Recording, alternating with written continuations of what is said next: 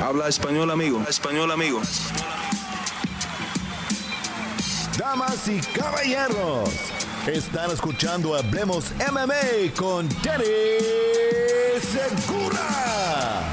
Dani Segura para MMA Junkie. Hablemos MMA aquí con Brandon Moreno, que regresa ya en eh, unos días en UFC 2 77 va a pelear en una pelea pues eh, muy importante por el cinturón interino del peso mosca UFC contra Kai France, una revancha también.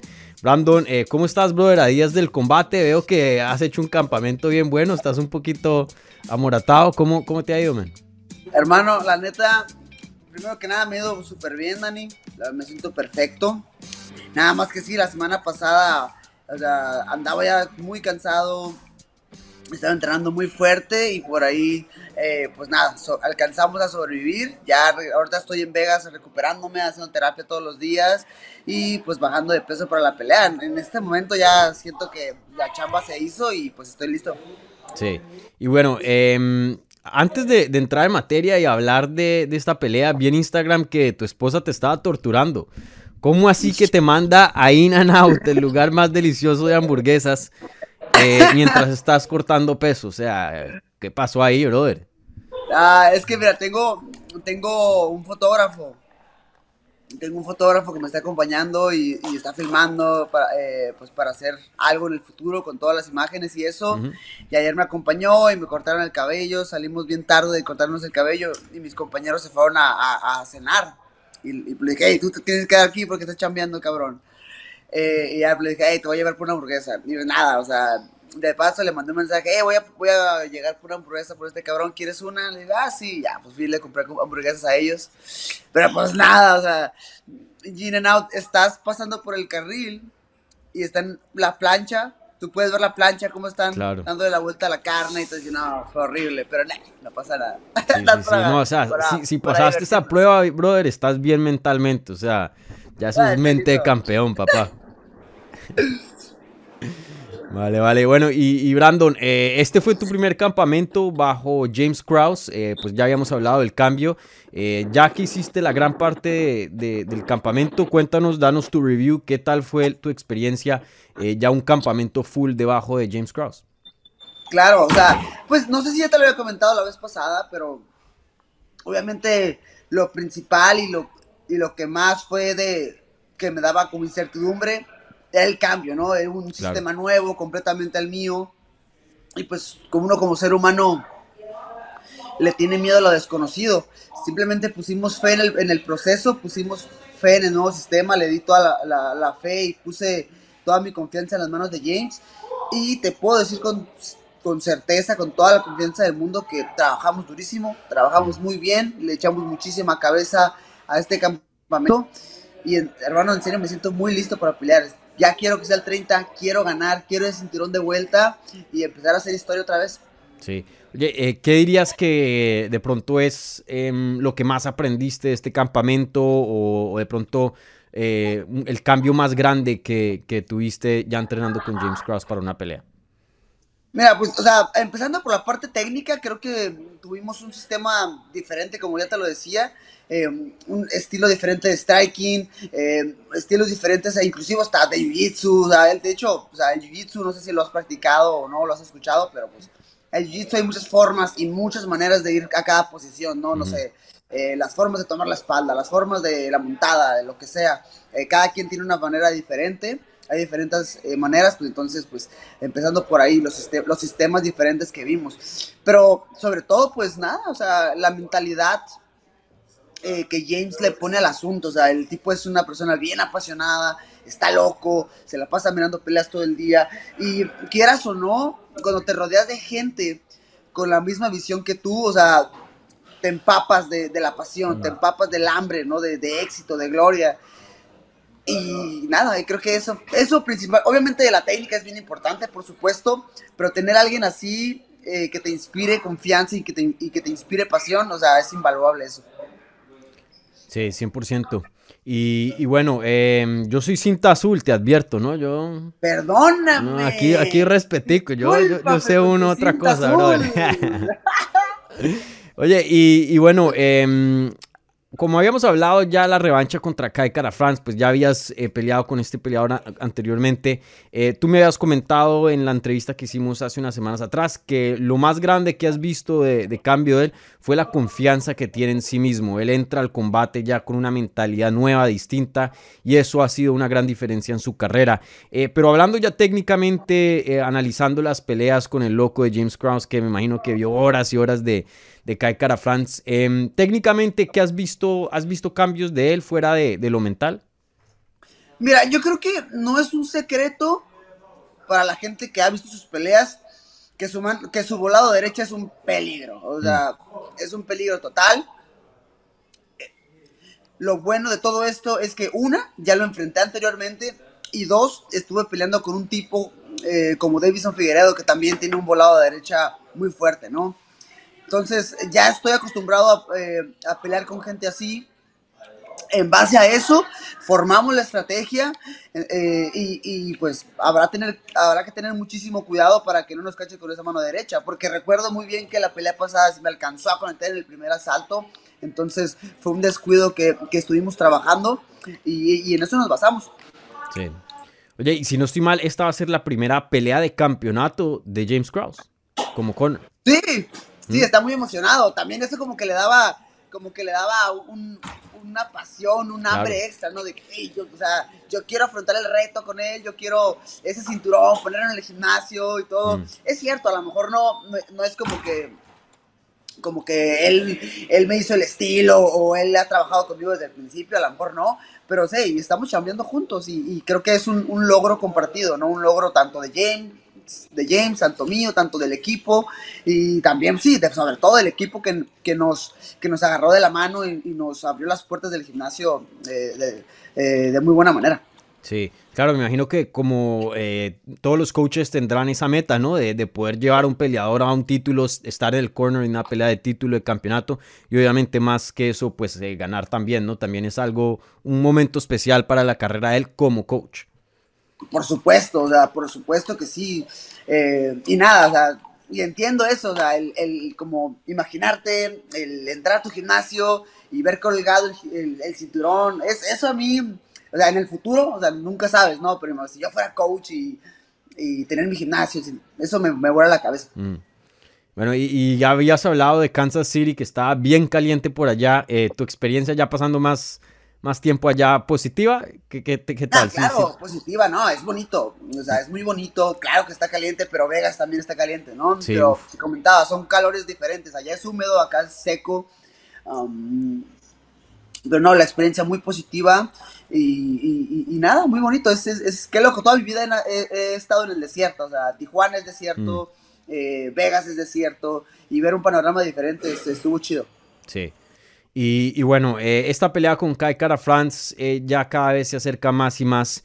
Y algo que hemos visto que se ha mantenido el respeto, ¿no? Las entrevistas que él ha hecho, las entrevistas que, tú has hecho, eh, más o menos no, no, han pasado a drama ni otras cosas que de pronto veíamos con el Deves en Figueredo. ¿Te ha gustado eso? estar un poquito más calmado en cuanto a ese aspecto.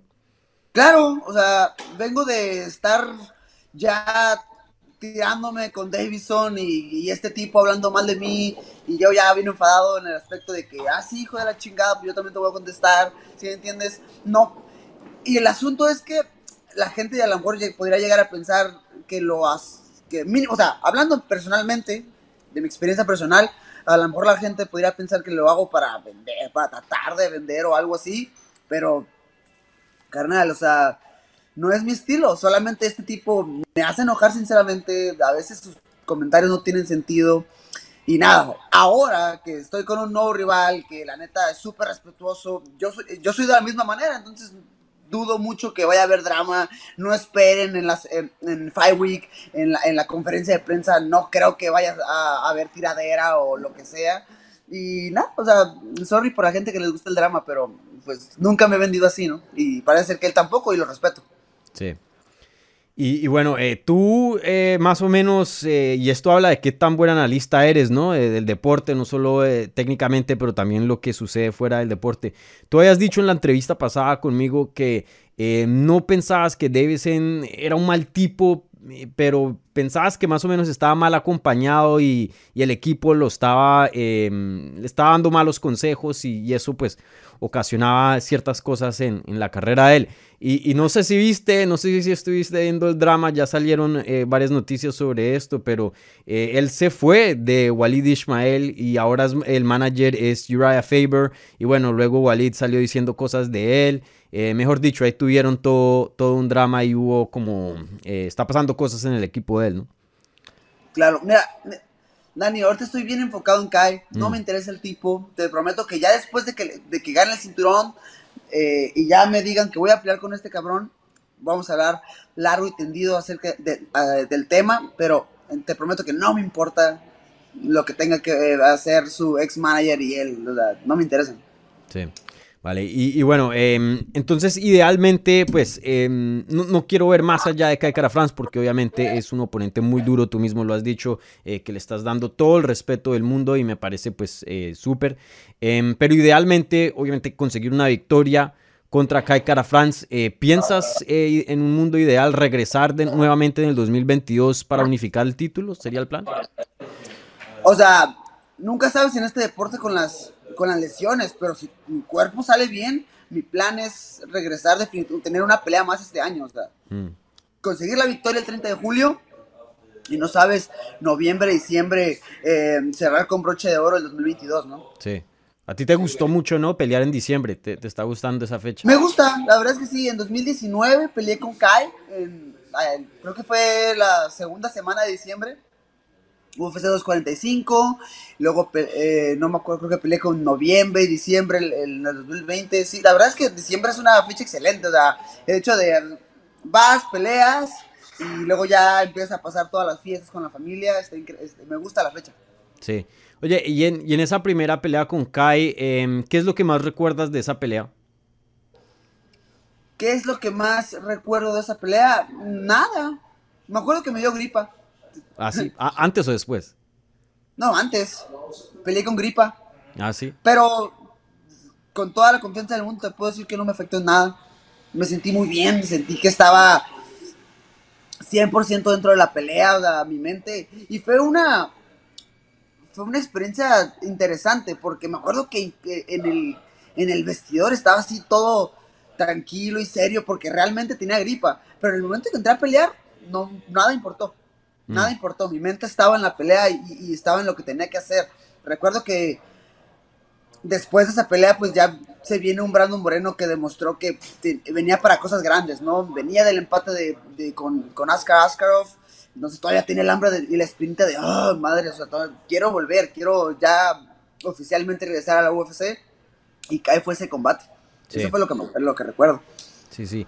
Y oye, em, esa pelea con Cara France fue la primera pelea que activó esa racha que te llevó a ser campeón y, pues a, mostrar esta última versión que vemos de, de Brandon Moreno. Em, personalmente, de alguna otra manera, em, ¿te gusta un poco eh, volver a visitar ese matchup para ver qué tanto has evolucionado, qué tan distinto eres desde, desde ese entonces? Porque la verdad que después de ese empate con Askar Askarov Ahí es cuando le ganas a Kai Cara France y ahí empieza em, esa, ese, ese run, por decirlo así, al título de las 125 libras y, bueno, una trayectoria histórica, ¿no? Siendo el primer eh, campeón mexicano de UFC. Mira, creo que sería una buena medida, ¿no? De, mm. de, ver qué tanto he mejorado y qué tanto he evolucionado en mi juego. La pelea pasada pues fue decisión, pero tengo el objetivo de que esta segunda sea finalizar. No sé cómo, no sé en qué round, pero sé que tengo la habilidad en este momento de acabarlo. Nada más tengo que ser muy inteligente, muy paciente, tener cuidado con la mano derecha y utilizar mi juego y tener toda la confianza del mundo. Eh, eh, Kai es un peleador que por ahí le gusta hacer de repente derribos, pero es rarísimo. O sea, vi, estuve estudiando sus combates y yo creo que tiene menos de cinco intentos de derribo en toda su carrera de la UFC. Entonces, eh, es una pelea que se, que se presta para eh, poder soltar mis manos. Así que vamos a ver. Entonces, la pelea pasada fue decisión. Y yo creo que eh, si logro, logro terminar a, Kai Kara France, creo que va a ser una prueba de que Brandon Moreno ha utilizado bien los, los años siguientes. te pones ese reto mentalmente. Yo sé que lo respetas y obviamente la pelea va a pasar como tiene que pasar, pero te pones ese reto de mm, me, gustaría llegar aquí y finalizarlo. no, o sea, es que claro que lo respeto, o sea, tengo mucho respeto por, por, por Kai, pero eso no quiere decir que no, lo, no le quiero arrancar la cabeza. Mm. o sea, le quiero arrancar la cabeza al tipo, sé que puedo hacerlo y sé que lo voy a hacer. Está establecido ya, o sea, ya, ya lo tengo bien claro en mi cabeza que eso va a suceder. Entonces, tengo mucho respeto por él, pero voy a ganar. No hay nada más en mi cabeza, no hay nada más en este, en este plano existencial que no me diga que voy a ganar. Sí. Oye, y estuve hablando con eh, Jair Rodríguez hace poquito, eh, tras eh, su victoria con Brian Ortega, y habló muy bien de ti, em, que está muy orgulloso de ti, que em, tú lo has inspirado mucho en su carrera, ya que pues ustedes se conocieron desde el programa de desarrollo, y pues es increíble, ¿no? Que hoy día se encuentren en en unas posiciones tan altas dentro del deporte y, que hayan más o menos eh, se hayan conocido, ¿no? Desde el comienzo, por decirlo así. Em, ¿Qué pensaste de la, de la pelea con, con Ortega y, y, Jair? ¿Y qué piensas de Jair hoy día que le está yendo muy bien y pues ya mucha gente está hablando de él de, de pronto una pelea con Volkanovski? Mira, pues muchas cosas. Para empezar, pues nada, yo, yo opino que sabemos eh, en qué tipo de, trabajo estamos, mm. sabemos lo que puede pasar dentro del combate. Eh, Jair estaba peleando bien, los, ambos estaban peleando bien. Surge un, accidente que, pues, es desafortunado, desafortunado, nadie quiere que pase, pero sabemos que puede pasar en, las artes marciales mixtas. Entonces, pues nada, yo creo que de todos modos debe sentirse orgulloso de su trabajo y de, lo que ha hecho. O sea, yo a Jair lo, lo estimo muchísimo, es cierto, lo conocí a él en el 2014, que fue el programa de desarrollo, fue con el que más me llevaba y entrenábamos juntos y nos empujábamos. Y de ahí ¿Cuántos años tenías? Yo ahí tenía 20 años. Ok. Eran los más chicos, ¿no? Creo. Sí, yo tenía 20 y él tenía 21. Mm. Entonces ahí nos conocimos, nos, nos, llevamos muy bien y pues cada quien fue llevando su carrera y en este punto creo que Yair está ya para cosas muy grandes. Mm. Vamos a ver qué pasa con Volkanovski, que quiere subir a 55 o no. Yo creo que, que, que Jair eh, merece la oportunidad.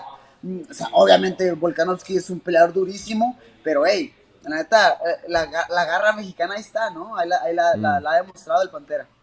Sí. Oye, esa pelea sería bien interesante para Striking. Yo sé que muchas personas a veces ven a Volkanovski como que ya limpió la división, obviamente. Muy dominante, no, no le quiero quitar nada. Y sin duda para mí el mejor libra por libra hoy día eh, dentro de la compañía. Eh, ¿Perdón? ¿El mejor libra eh, por libra arriba de Kamaru Usman? Me, parece a mí, en cuanto a, a logros, Kamaru Usman obviamente ha defendido el título más pero me parece que ganarle a Aldo, ganarle tres veces a Holloway es más que, no sé, ganarle a Más Vidal, ganarle a... Bueno, Colby Covington es duro, pero no, sé, yo veo a Volkanovski técnicamente me, me, parece un peleador fenomenal. O sea, es que Kamaru ha pasado por encima de todos ellos dos veces seguidas. Ya nada más le queda a Leon Edwards. Leon Edwards, sí. Bueno, y por ahí va Hamzat subiendo. Y Belal también, ¿no? Dos interesantes. pero sí, no, yo, tendría a Camaro como favorito en esas dos. Pero para mí Volkanovski está siendo un, trabajo excelente. Y muchas personas piensan que ya limpió esa división, pero para mí el, el reto de Jair me parece muy, muy interesante. Es que, ¿sabes qué? Jair tiene un estilo bien incómodo, mm. bien, bien incómodo. Lo vimos con el mismo con el mismo ah, Max Holloway. yo creo que es el que, obviamente, pasando esta pelea que tuvo esta última con Volkanovski, pero yo creo que Jair fue el que más ha lastimado a Max, ¿no? El que más lo ha golpeado, el que más lo ha lastimado, y es porque la gente no se da cuenta del poder de pateo que tiene Jair, en serio. yo ya hace mucho que no entreno con él mano a mano, además de que está, de, que pues está gigante el canijo para mí, pero patea, patea durísimo. No tienen idea de lo fuerte que patea es difícil someterlo, a lo mejor sí lo puedes tumbar y controlar un poquito, pero ya someterlo y, eh, es bien complicado. Entonces, yo creo que este sería un muy buen reto para Volkanovski. Sí, a mí me encantaría ver esa pelea. Y, yo lo he dicho, esa pelea con Max Holloway. Max Holloway entró diciendo que era el mejor boxeador libra por libra de la compañía. Y Jair Rodríguez lo volvió un luchador. Claro, Holloway ganó la pelea claramente, justamente. Eh, estos artes marciales mixtas, la lucha obviamente es válida, pero que Max Holloway en algún punto dijo, hey, aquí tengo que, empezar a luchar porque esto está difícil. Eso lo comprobó Jair y muy pocos lo han puesto a luchar. Y es, es, el, exactamente el punto que te, estoy poniendo a la mesa. Es bien complicado. Mm. Y a lo mejor sí es, técnicamente hablando, sí es mejor Max Holloway, pero hablando de efectividad, de conectar, de conectar y lastimar, Jair es muy, muy bueno también haciendo eso, ¿no? Sí. Em, ¿Cómo crees que le, iría contra Volkanovski? O sea, una pregunta complicada, difícil, pero... Ah, es una, pregunta bien difícil, mm. pero o sea, no es como que le, voy a mentir a la gente. Creo que sí, Volkanovski es el favorito, por supuesto, y entiendo por qué. Nada más quiero dejar sobre la mesa que Jair es un oponente en el cual no te, no te puedes dormir. Que si, que si le das la oportunidad te va a lastimar, te va a patear fuerte. Mm. Y tienes que aguantar, tienes que aguantar porque Jair es, durable también en la pelea. Sí, sí, creo que eh, eh, comparto tu opinión. Eh, tendría que darle su respeto al campeón y tenerlo como favorito, pero no, duerman, no, no se duerman con Jair, porque Jair con ese volumen, con ese poder, em, con esas patadas que vienen de la nada, es muy difícil entrenar para alguien como un reto como Jair. Creo que eh, sería una muy buena pelea contra, contra Volkanovski. Ahí veremos qué, pasa. Y otra cosa que me dijo Jair en, en, la entrevista es que uno de los sueños de él, de las metas de él, es em, si se da la oportunidad, tener una cartelera, dos campeonatos en línea, eh, Brandon Moreno y Jair Rodríguez reventamos México ahora sí. Yo estoy puesto. Por ahí creo que vi comentarios también de gente. Imagínate eso, será una locura. Mm. Oye, y se puede dar, está, o sea, está. Tú, tú sí, pelea interino ahorita. Él tiene, pues, parece que va a ser el siguiente retador en 145. ¿Quién sabe? O sea, peleas no es una locura, no es como que estamos haciendo cosas. Eso podría llegar a pasar. Mm. No, no creo ya este año, pero imagínate el próximo, ya con Jair Eh, no, sé, se vale soñar, ¿no? Se vale soñar, ¿por sí, no? Sí, sí. Em, yo era en un estadio, me imagino, en México sí se daría. Lástima que a UFC no le gustan los estadios, pero yo, híjole, yo, yo le he propuesto a la UFC, hay que hacer un estadito por ahí. De pronto tú y Jair, si, si unen fuerzas, pueden llegar a, convencer. Sin duda, sería, eh, o sea, si ustedes dos llegaran a pelear por un título en una cartelera, sería el evento mexicano más grande de la historia de UFC. La neta sí. Por ahí yo creo que ahí tendríamos las suficientes armas para decir, hey, un estadio chido, por ahí búsquense uno de los más modernos de México y lo damos. Mm. Sí, no, definitivamente sería excelente, eh, excelente. Pero ojalá que, que pase, sería súper. Oye, y, bueno, em, ya de vuelta a tu pelea aquí contra Kai Cara France. Eh, como dije, el evento dar UFC 277. Em, en esa cartelera, en el evento estelar, también vamos a ver una pelea de campeonato. La revancha entre Amanda Nunes y Juliana Peña, o más bien Juliana Peña contra Amanda Nunes, ya que ella es la, campeona. Eh, tú como analista, cuéntanos, em, ¿cómo ves esa pelea? Una pelea muy interesante, creo que hay muchas preguntas hoy día alrededor de Amanda Nunes, dónde se encuentra, sin duda, eh, el, el, GOAT de las mujeres, pero Juliana Peña, pues, se, ha visto bien, ¿no?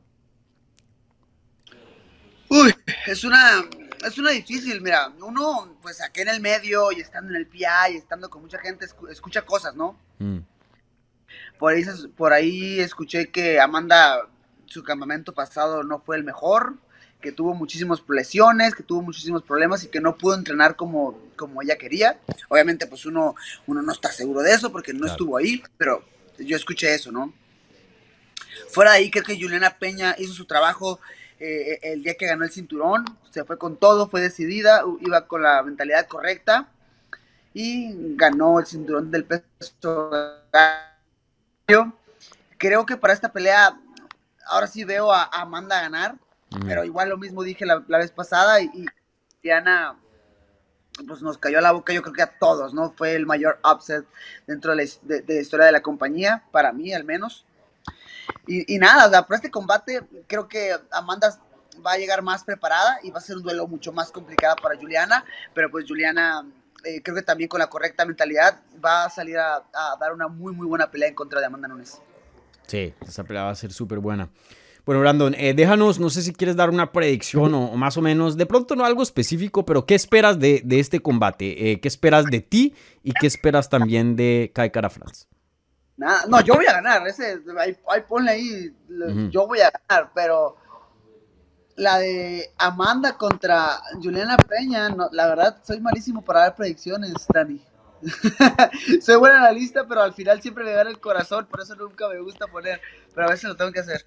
Pero nada, yo creo, mira, voy con Amanda Nunes, pero no se duerman con Juliana, no se duerman con Juliana porque, o sea, no es campeona por casualidad, no Sí. es campeona por suerte, es porque realmente chambea muy fuerte. Sí, definitivamente. Bueno, Brandon, muchísimas gracias por tu tiempo, brother. Como siempre, te deseo todo lo mejor en esta pelea eh, contra Kai Cara France, una pelea muy importante. El cinturón interino en las 125 libras, eh, evento coestelar de un pay-per-view, mejor dicho, una pelea gigante. Entonces, eh, toda la suerte del mundo, hermano, y bueno, nos hablamos pronto. Let's go. Vale, Dani, nos vemos.